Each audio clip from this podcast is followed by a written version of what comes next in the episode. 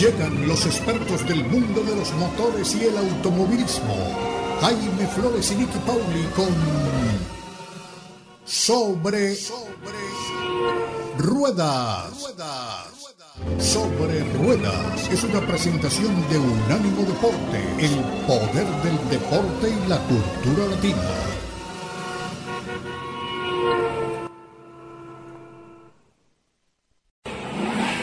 Sobre Rueda. Sobre Rueda. El programa donde rugen los motores. Todo bajo la lupa especializada de Jaime Flores y Nicky Paul. Con todo el análisis sobre el automovilismo en el mundo y la industria automotriz. Unánimo Deportes presenta Sobre Rueda. Sobre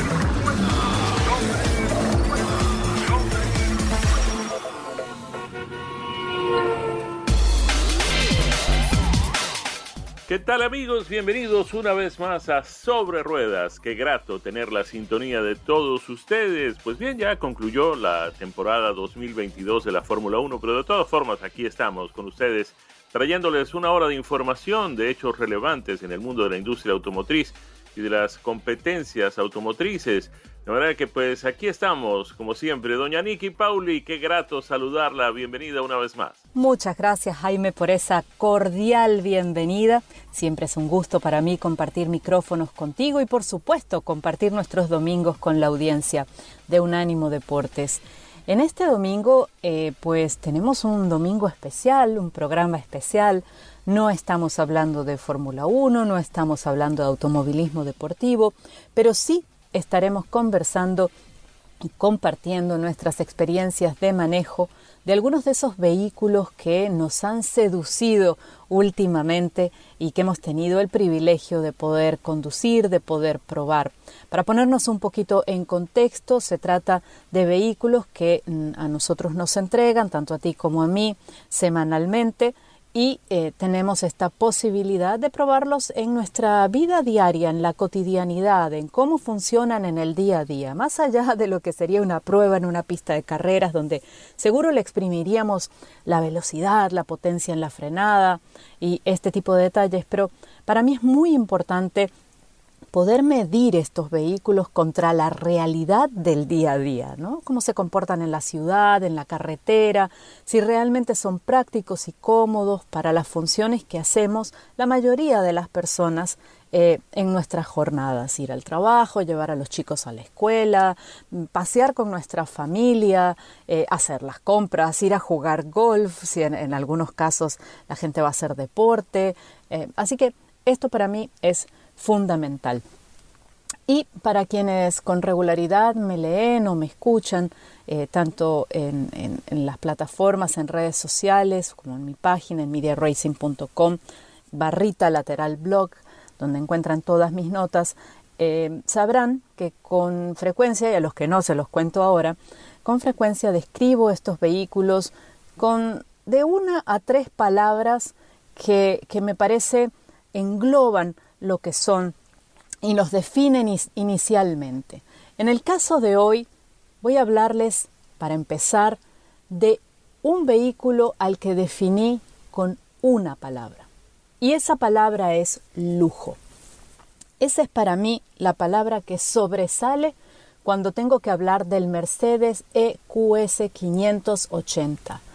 Es un SUV del 2023 que se asoma a nuestras vidas es un auto totalmente eléctrico que combina estilo y tecnología, creando un impacto visual y una experiencia sensorial altamente gratificante.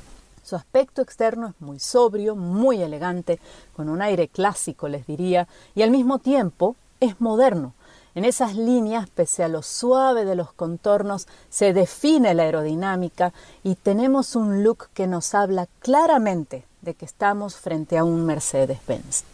Hace apenas unos meses tuve la ocasión de probar el sedán, el EQS 580. Ahora tuve el privilegio de manejar por unos días el EQS 580 SUV.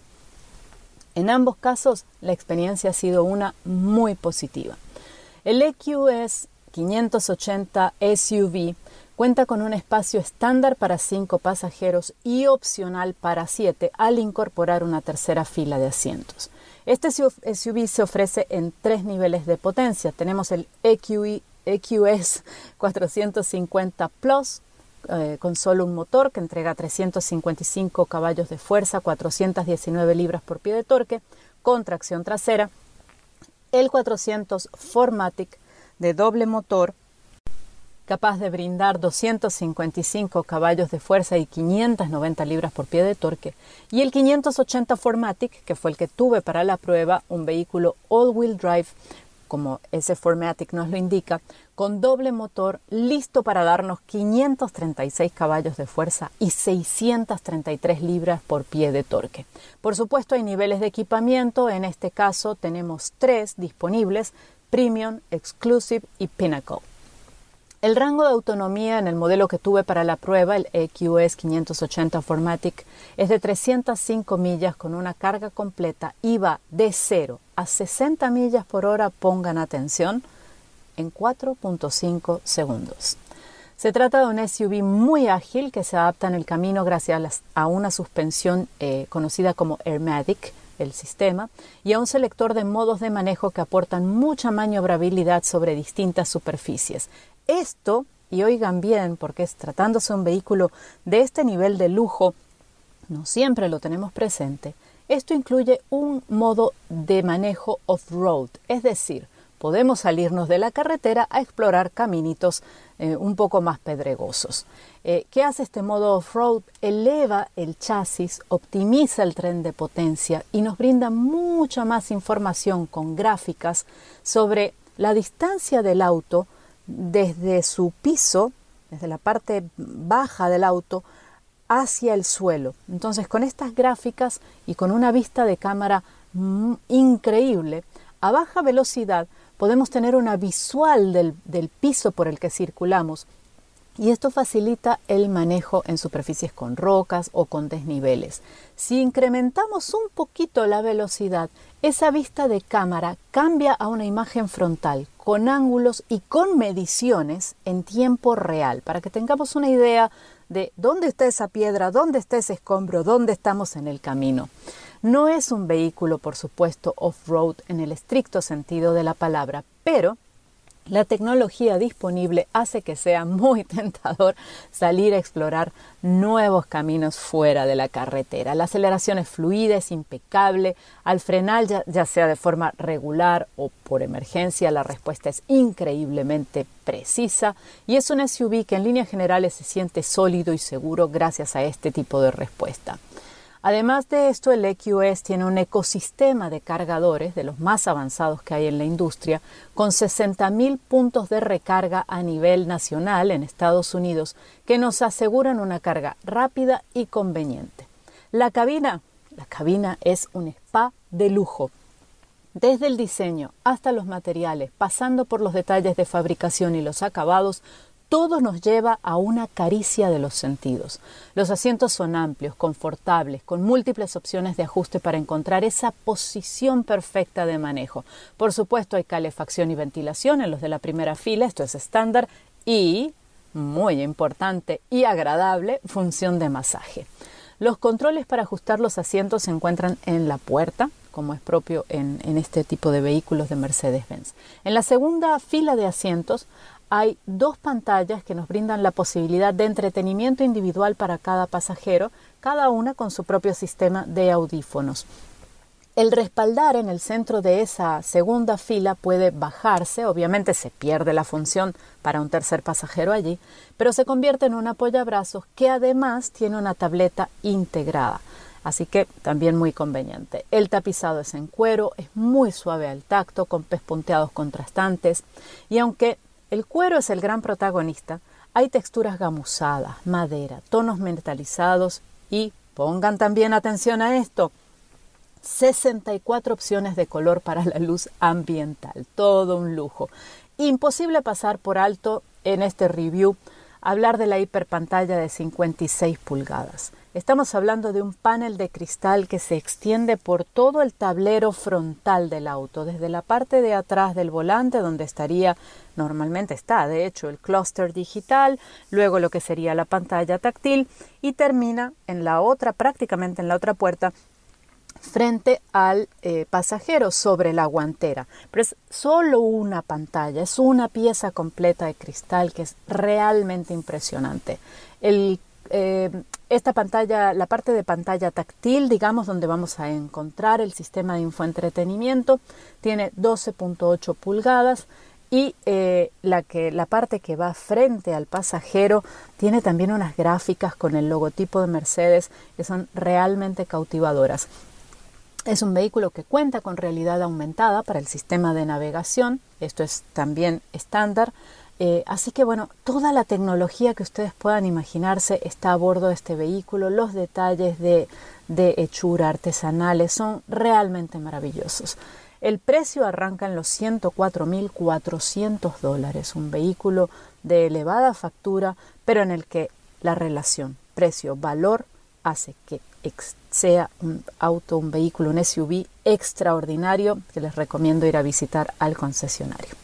Cuando regresemos les voy a estar hablando de otro modelo que también me impactó. Y aquí estamos en nuestra segunda vuelta en este circuito llamado Sobre Ruedas, en el programa especial en el que no estamos conversando sobre automovilismo deportivo, sino sobre las impresiones de manejo de los vehículos que hemos tenido la oportunidad de conducir últimamente. Les hablaba del Mercedes EQS 580 SUV en el segmento pasado y en este segmento les voy a hablar de un vehículo distinto. Es otro segmento dentro del, ah, gran abanico de segmentos automotrices que tenemos para elegir nuestras máquinas y lo que nos va a transportar. Eh, pero que es un vehículo que también me ha dejado una muy grata sensación, eh, que me ha resultado muy interesante, la verdad. Eh, y como digo siempre también, quizás esto tiene que ver con que se ajusta bastante bien a mi estilo de vida y a lo que necesito en el día a día para transportarme por la ciudad, para hacer los quehaceres, para ir a alguna exploración, alguna aventura por la carretera. Así que les voy a dar algunos, algunos puntos, a ver si adivinan de qué vehículo les voy a conversar. Es compacto en tamaño y grande en oferta. El estilo transmite dinamismo y en la carta de colores, pongan atención a esto porque esto sí es un detalle importante, hay algunos que son novedosos, frescos, alegres, diferentes. ¿Mm? Eh, vamos a empezar por ahí. Por si esto fuera poco, es un SUV para cinco pasajeros que ofrece una excelente relación precio-valor algo de lo que les he dicho, viene a su mente algún vehículo, bueno, les voy a hablar del Nissan Kicks 2023. Es el más pequeño de la familia de los SUV de Nissan, en el que me atrevería a afirmar que hay un modelo y un tamaño que se ajusta para cada estilo de vida. Desde la primera vez que vi el Nissan Kicks cuando salió al mercado en 2018, me gustó mucho su línea externa y el trabajo de diseño interno que amplía el espacio y las posibilidades. Uno desde afuera puede pensar, este vehículo es un vehículo chico. Sin embargo, cuando uno entra en la cabina, se da cuenta de que es una cabina muy funcional, con un tamaño muy adecuado para la vida urbana. La dirección del Nissan Kicks es suave, es un vehículo que ofrece muy buen ángulo de giro, en el que gracias al tamaño encontrar un sitio para estacionarse es tarea muy sencilla. La aceleración es constante, sin sobresaltos y va de 0 a 60 millas por hora en unos 10.7 segundos. Los frenos responden muy bien en situaciones de emergencia, sin titubeos, sin desviaciones. Y en condiciones de frenado normal son suaves y controlar la intensidad es muy sencillo. La suspensión del Nissan Kicks absorbe muy bien las irregularidades del camino y la transmisión se desempeña, como les decía, con suavidad. Menciono todo esto porque pudiera sonar quizás muy básico, pero en este segmento no siempre encontramos estas virtudes, que a mi juicio el Nissan Kicks 2023 se posiciona muy bien aquí. Por si esto fuese poco, el maletero eh, tiene, nos ofrece 25.3 pies cúbicos que pueden expandirse para llegar a poco más de 53 pies cúbicos, abatiendo los asientos traseros em, en la segunda fila. Y esto nos permite llevar carga más allá de lo que uno usaría en el día a día, ya sea que uno planifique un viaje por carretera o que haga despachos o que decida llevar un equipo de deporte, entre muchas otras opciones. Otro plus, otra de esas cosas que me gustan de este vehículo, el área de carga cuenta con dos ganchos laterales y con luz en el modelo que eh, tuve la oportunidad de probar, que es el SR. La cabina es tranquila, es silenciosa, algo que la verdad se aprecia en un segmento en el que este tipo de comodidad extra no siempre está presente. Los asientos ofrecen muy buen soporte, son seis ajustes para la butaca del conductor y cuatro para la del acompañante en la primera fila. Y un detalle que me gustó de los asientos traseros es que son fácilmente abatibles con una palanquita y que para regresarlos a su posición eh, regular, normal, no hay que hacer fuerza extra. Esto eh, también para mí es un plus. Hay dos apoyas bebidas en los asientos delanteras y cuatro más eh, tomando en cuenta los que hay en las puertas. El Nissan Kicks 2023 volvió a sorprenderme con lo que ofrece en materia de tecnología y de conectividad. Es compatible con Apple CarPlay, con Android Auto, cuenta con cuatro puertos eh, USB, tres del tipo A y uno del tipo C y con una pantalla táctil que según el modelo Kicks que nosotros tengamos puede ser de 7 o de 8 pulgadas, que ofrece buenas gráficas a color con buena definición. El Nissan Kicks eh, se ofrece en tres niveles distintos, el S, el SV y el SR. El motor es el mismo para todos, son cuatro cilindros de 1.6 litros que entrega 122 caballos de fuerza y 114 libras por pie de torsión. La transmisión es Xtronic, CVT o continuamente variable, como ustedes prefieran llamarla.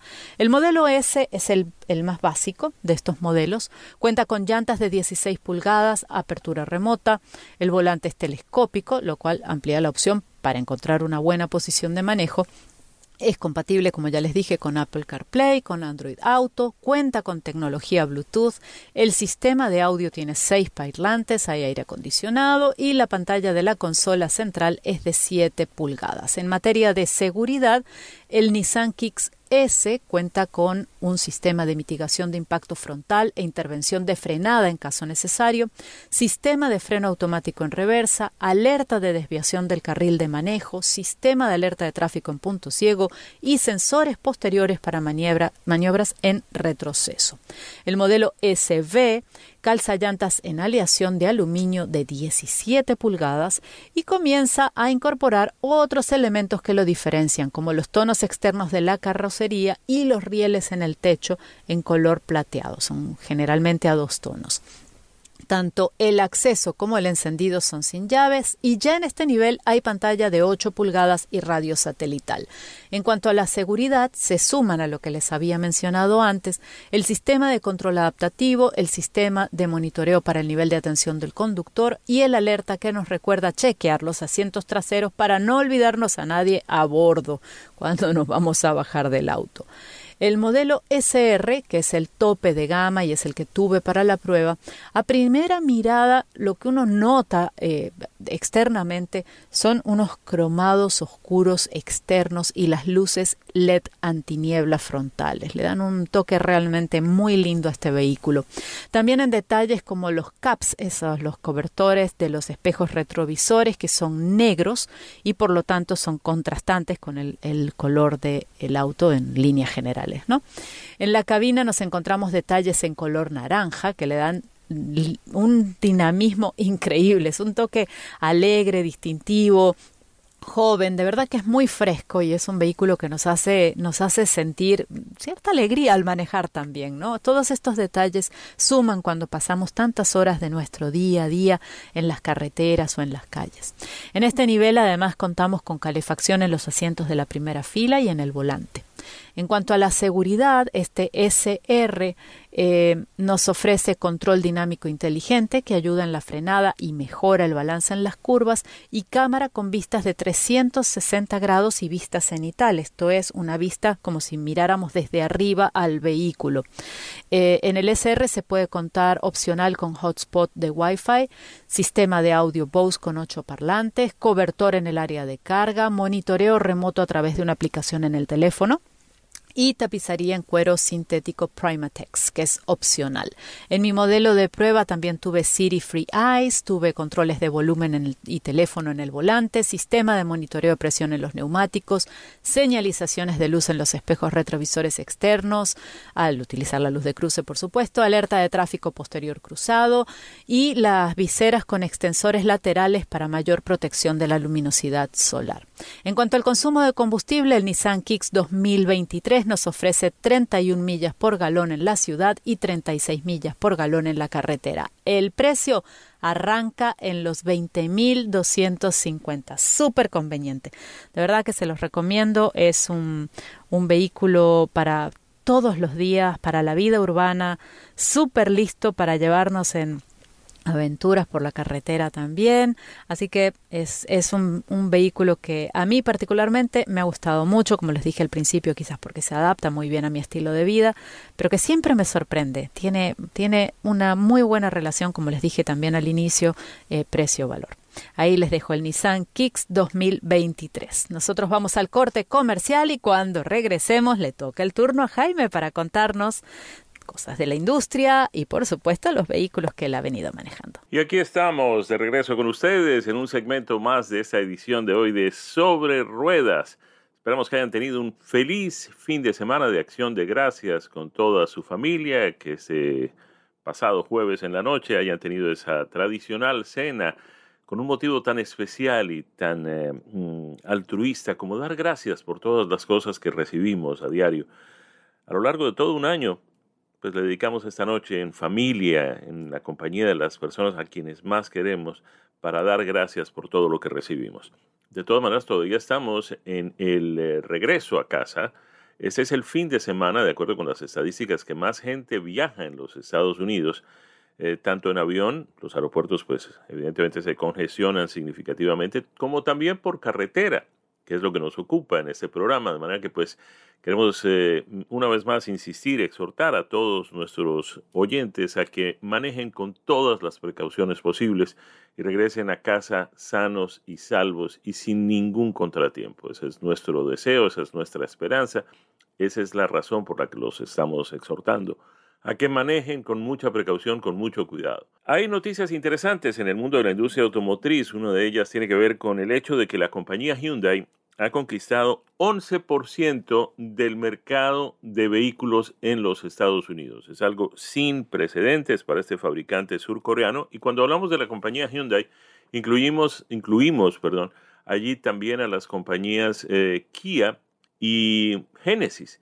que hacen parte del mismo conglomerado financiero, aunque en los Estados Unidos de manera especial trabajan muy mm, independientemente. Hyundai y Kia tienen productos que obviamente por razones de economía, de costos, eh, comparten plataformas, algunas partes de los vehículos se utilizan en ambos modelos. Hay modelos muy similares, por ejemplo, si uno ve el Sportage y lo compara con el Tucson, el Sportage de Kia y lo compara con el Tucson de Hyundai, pues se dará cuenta que tienen cosas comunes, muy comunes, vehículos que, pues, eh, el caso del Sorento de Kia y el Santa Fe de Hyundai, traen particularidades muy similares, en muchos casos idénticas, iguales, son fabricados, quién sabe si por los mismos proveedores, en fin. Son vehículos que compiten de todas formas en el mercado y que han contribuido a que este conglomerado de industria coreana haya logrado mm, conquistar ya el 11% del segmento un segmento, mejor del 11% del mercado total de vehículos en los Estados Unidos, tanto de motores de combustión interna como mm, de eléctricos. Hay que recordar que pues, la compañía Hyundai lleva relativamente poco tiempo en los Estados Unidos. Llegó aquí en el año 1986, es decir, estamos hablando de algo así como 36 años, y en este plazo han logrado un alcance eh, enorme dentro del mercado han logrado conquistar pues la preferencia de mucha gente. Recordemos que no eran así muy recomendables los vehículos cuando llegaron por allá por la década de los 80, pero han venido mejorando significativamente la calidad de sus productos. Hace un par de décadas se atrevieron a ofrecer la garantía más competitiva en el mercado de los Estados Unidos, aquella famosa 10 años o 100 mil millas. Y como lo hemos dicho en otras oportunidades a través de ese mismo micrófono, un fabricante tiene que estar muy convencido de la calidad del producto que está poniendo en el mercado para ofrecer una garantía de semejantes proporciones, 10 años o 100 mil millas. Pues bien, el desafío obviamente para Hyundai, Kia y Genesis, como lo es para otros eh, fabricantes, tiene ahora que ver con el eh, mercado de los vehículos eléctricos. Y allí eh, una decisión de la administración Biden, el gobierno de los Estados Unidos y del Congreso, naturalmente, podría perjudicar los intereses de esta compañía coreana. Y es que la mm, ley de supuesta reducción de la inflación, conocida por la sigla de IRA, Inflation Reduction Act, perjudica sensiblemente a los fabricantes extranjeros en la medida en que el estímulo mm, que el gobierno otorga a quien compre un vehículo eléctrico o un vehículo híbrido de conectar, eh, un plug-in hybrid, ese eh, incentivo de 7.500 dólares, pues no aplica para vehículos que no sean fabricados en los Estados Unidos. De manera que pues eh, Hyundai ha logrado de alguna forma con sus productos tanto en la marca Hyundai como en la Kia y en la Genesis, que ya tiene el GB60 del que hablamos, eh, hace un par de semanas y vamos a recibir muy pronto el GB80, que es un sedán completamente eléctrico, pues mm, de todas formas vienen ganando mercado. La gente, aunque no reciba el incentivo, pues de todas formas está comprando esos productos de Hyundai, de Kia y de Genesis, movidos justamente por sus niveles de calidad. Cambiamos el tema y si hablamos de calidad, yo quiero compartir con ustedes impresiones de manejo de un vehículo absolutamente espectacular que hemos tenido en el driveway de nuestra casa esta semana. Se trata del Aston Martin DBX707 del año 2023. Seguramente lo han visto nuestros amigos que pues siguen las carreras de la Fórmula 1 porque en varias de las carreras de este año, mm, compartiendo ese privilegio con un producto de Mercedes-Benz, pues hemos visto este Aston Martin DBX707. Es un mm, SUV, un utilitario deportivo, y esta es una tendencia que hemos visto desde hace ya unos tantos años, tal vez eh, cerca de 20 años, cuando Porsche nos sorprendió con el Cayenne Nadie se esperaba y muchos consideraron que era un sacrilegio que un fabricante dedicado exclusivamente a vehículos deportivos se metiera en esto de fabricar SUVs. Pues bien, el Cayenne ha sido todo un éxito, de hecho ya tiene algunos hermanos menores, eh, hemos visto pues cómo mm, eh, otros fabricantes eh, de todas las categorías inclusive de productos mucho más caros, como es el caso de Lamborghini, como es el caso de Maserati, Lamborghini tiene su Urus, eh, Maserati tiene su Levante, eh, en fin, todos los fabricantes, incluyendo a Rolls Royce, dicho sea de paso, y a Bentley, que tiene su Bentayga, pues han incursionado también en el eh, segmento de los vehículos utilitarios deportivos. Lo mismo ha hecho Aston Martin con este DBX707 que viene equipado eh, por un motor que evidentemente es un Mercedes-Benz, un V8 de 4 litros mm, con eh, turbocargadores gemelos que entrega 697 caballos de potencia en este vehículo absolutamente espectacular. La transmisión también es eh, mm, digna de mencionarse, es una 9 velocidades con embrague mm, mojado, es decir, wet clutch, como dirían los americanos, Wet Clutch, ese vehículo es absolutamente espectacular. El que manejamos tiene un precio básico de 236 mil dólares, pero le han puesto 54 mil dólares de opcionales. Todos ellos además tienen que ver con la parte cosmética, con la apariencia del vehículo. No hay nada allí de tipo mecánico que valga la pena destacar. Y llega a 290 mil 86 dólares ese vehículo. ¿Qué puedo decir de un Aston Martin de esas características? Pues obviamente es un Aston Martin, eh, evidentemente. No será un deportivo de estos que nos acostumbramos a ver en las películas de James Bond y ese tipo de cosas, pero es un excelente vehículo familiar, es un excelente vehículo para disfrutar los siete días de la semana. Es un vehículo absolutamente eh, llamativo desde todos los puntos de vista, sin ser tampoco demasiado fulgurante, pero no llega uno a un estacionamiento sin que alguien eh, le haga algún comentario, se quede mirándolo, le toman fotografías en los sitios donde uno para por alguna razón, en el supermercado, en la gasolinera, donde sea, y la gente siempre le está preguntando por el precio del vehículo. Pues ahí están 290 mil dólares, un vehículo muy seguro, fabricado seguramente de la mano de la gente de Mercedes-Benz. Eh, tiene algunas características similares con algunos productos de la marca alemana, pero tiene su personalidad muy Aston Martin. Es un vehículo que realmente lleva las características de esta firma alemana tan tradicional, eh, perdón, firma inglesa, firma inglesa Aston Martin. Aquí hay esta combinación que la gente de Aston Martin tiene con eh, la gente de Mercedes, inclusive en la Fórmula 1, donde van de la mano y obviamente cuando comparten el privilegio de tener el vehículo, el Pace Car, el auto madrina en las carreras de la Fórmula 1. Para nosotros es un privilegio absolutamente eh, sensacional que agradecemos a la gente de Aston Martin el de concedernos el privilegio de tener este vehículo en nuestras manos por una semana y estacionado también en nuestro driveway.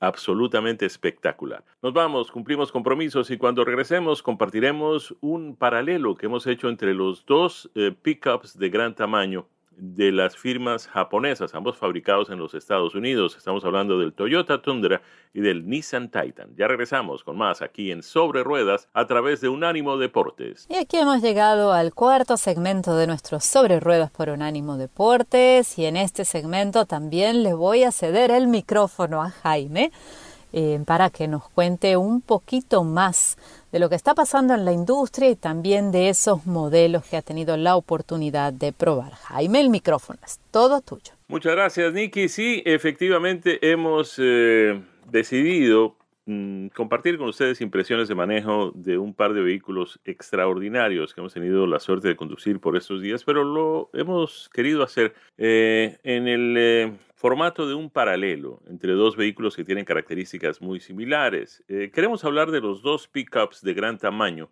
de los fabricantes japoneses, haciendo para comenzar la aclaración de que ambos son fabricados en los Estados Unidos. Uno de ellos en Tennessee, es el caso del Nissan Titan, y otro de ellos en Texas, es el caso del Toyota Tundra, que es fabricado en la planta del fabricante japonés allí en San Antonio una planta que además fue construida con el propósito específico de fabricar este producto. Pues bien, nuestros oyentes lo saben, los eh, pickups de tamaño completo son los vehículos de mayor venta en los Estados Unidos y mm, han venido disputándose desde hace mucho tiempo ese privilegio de ser el que más vende el producto estelar de Ford, que es el F-150, y el producto estelar de General Motors, que se divide en dos aquí, porque pues, tenemos que hablar del Chevrolet Silverado, pero no podemos ignorar tampoco el GMC Sierra. Pues bien, mm, durante algún tiempo, y esto también lo hemos comentado aquí, eh, General Motors argumentaba que el Ford F-150 sí vendía más como marca sola, pero cuando se sumaban el Chevrolet Silverado, las ventas del Chevrolet Silverado más las del GMC Sierra, pues General Motors llevaba la delantera. Eso sí ocurrió durante algún tiempo, pero desde hace ya varios años, bastantes, dicho sea de paso, eh, aún sumando las ventas de los dos productos de General Motors, no logran superar el, eh, los de Ford con su F-150, que ahora además tiene una versión completamente eléctrica, dicho sea de paso. General Motors también tiene su Silverado completamente eléctrico. Y si no ha salido el GMC Sierra eléctrico, pues es cuestión de días también. Ya varios fabricantes e inclusive algunos de los americanos pues han puesto en el mercado productos eléctricos, aprovechando además los incentivos que hay por parte del gobierno para la venta de estos productos y además la conciencia en el mercado de que pues eh, es hora de hacer algo significativo para tratar de reducir las eh, emisiones de carbono que producen el efecto invernadero y el calentamiento global, de acuerdo con los expertos.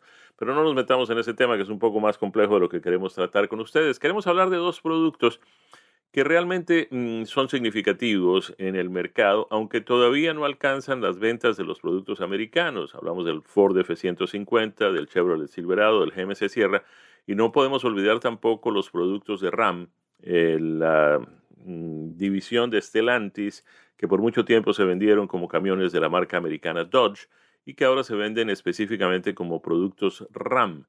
Y además, dicho sea de paso también, vienen alcanzando cifras muy significativas, aunque todavía no están compitiendo con Ford o con General Motors, sí están alcanzando cifras muy, muy especiales.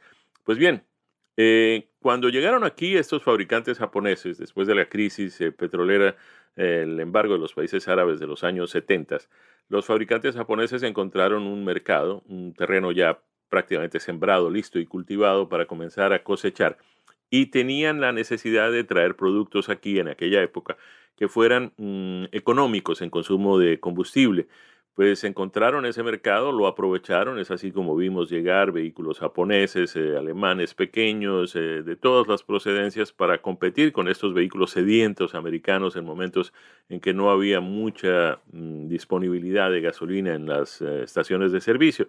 Pero después, con el paso del tiempo, empezaron a entrar en otros segmentos. Conquistaron, por ejemplo, el segmento de los sedanes medianos, entraron también en el terreno de los vehículos más eh, mm, utilitarios y se dieron cuenta seguramente en algún momento que había que entrar también en el mercado de los pickups de gran tamaño porque es el vehículo que más eh, compran los eh, consumidores norteamericanos. Toyota lanzó su Tundra y Nissan lanzó su Titan y han tenido resultados significativos, aunque todavía no compiten en cifras de ventas muy directamente. Sí tienen dos productos absolutamente excepcionales que también tienen su mercado y gustan mucho. Yo quiero empezar hablando del Toyota Tundra. El Toyota Tundra, en eh, su versión de este año, tiene una particularidad que de pronto va a ser un poco difícil de aceptar por algunos consumidores, un segmento muy grande de esos consumidores que están acostumbrados a ver en estos vehículos motores de 8 cilindros en V. Eh, Toyota ha decidido que su Tundra para este año no tendrá motor V8, vendrán equipados exclusivamente por motores V6 turbocargados con turbocargadores gemelos que entregarán eh, bien sea 348 o 379 caballos de potencia dependiendo del modelo. Pero Toyota sorprendió poniéndole a este vehículo un motor, una motorización híbrida, que tiene además de este V6 con turbocargadores gemelos que acabamos de mencionar, un motor eléctrico que le permitirá aumentar significativamente la potencia. Eh, al motor de 3.4 litros que mencionamos, ese motor V6 con turbocargadores gemelos, pues le han puesto también el motor eléctrico y esto pues le da al vehículo una potencia combinada de 437 caballos, pero lo que es mucho más significativo en un vehículo de esas características es 583 libras por pie de torsión. La transmisión en estos todos los pickups eh, Tundra de Toyota es automática de 10 velocidades y este vehículo tiene además un consumo de combustible que lo hace bastante competitivo. 19 millas es el combinado, 17 millas por galón en la ciudad, 22 millas por galón en la autopista. Acelera muy significativamente este vehículo tuvimos la suerte de manejar. Además, la versión TRD Pro, TRD es la sigla mm, que describe Toyota Racing Development, es decir, desarrollo de productos de competencia de la marca Toyota y además es Pro. Tiene capacidad para cinco pasajeros, tiene una cabina de cuatro puertas realmente muy espaciosa. Eh, el vehículo tiene un precio básico de 68.500 dólares. El que manejamos mm, venía tratándose de un TRD Pro muy bien equipado y el precio llegó a los 66.805 dólares. Les decía que la aceleración de 0 a 60 millas en este producto es de 6.1 segundos. Viene con el motor V6 3.4 litros que entrega 389 caballos. Ese es el Toyota Tundra. Y ahora vamos a pasar al Nissan Titan. En el caso de Nissan, a diferencia de Toyota que tiene un modelo TRD Pro, y tiene otros modelos muy interesantes en cuanto a equipo, en cuanto a opcionales, en cuanto a todo lo demás. En el caso de Nissan, Nissan pues lo hizo un poco menos eh, complejo. Tiene cuatro opciones, S, SB, Pro 4X y Platinum Reserve pero realmente las, eh, mm, los cambios, las diferencias entre estas eh, diferentes versiones son apenas cosméticas. No hay nada muy importante en lo que tiene que ver, por ejemplo, con el caso de la motorización. En cuanto a la motorización, todos los Titan de Nissan son em, impulsados con un motor V8 de 400 caballos de potencia. Ese está disponible tanto en eh, mm, versión de tracción trasera como en versión con tracción en las cuatro ruedas. Eh, tiene varias eh, opciones, como sucede en la mayoría de los pickups, varias opciones de longitud de la cama de carga, de la tolva o del cajón, como ustedes prefieran llamarlo. Eh, y realmente es un vehículo muy, muy confiable, es un vehículo con eh, muy buenas características, les decíamos, tiene 400 caballos de potencia, 413 libras por pie de torsión en cuanto a consumo de combustible. Recordemos que se trata de un motor V8 de 5.6 litros, bastante sediento. El combinado está entre 18 y 19. Son 15 eh, millas por galón en la ciudad y entre 21 y 22 en la autopista. La aceleración eh, de 0 a 60 millas en eh, contracción en las ruedas traseras 5.7 eh, segundos, contracción en las cuatro ruedas 6.4 segundos. Un vehículo muy muy interesante, ya les dijimos el precio del que manejamos, muy muy bien equipado, con crew cab, es decir, con la cabina más grande, 39 mil dólares. Muy competitivo, sobre todo si se compara, y, no debe compararse porque la versión del Toyota es una versión mucho más sofisticada, es una versión con una cantidad de opcionales que seguramente en el Titan no estarían ni siquiera disponibles, pero mm, el que manejamos, el Nissan Titan que manejamos, tenía un precio de 41.495 dólares. De esta forma vamos llegando al final de nuestro programa el día de hoy. Gracias a todos por la sintonía. Los esperamos a nombre de Daniel Forni, Nicky Pauli y este servidor Jaime Flores el próximo fin de semana. Felicidades para todos. Esto ha sido Sobre Ruedas, una presentación de Ánimo Deporte.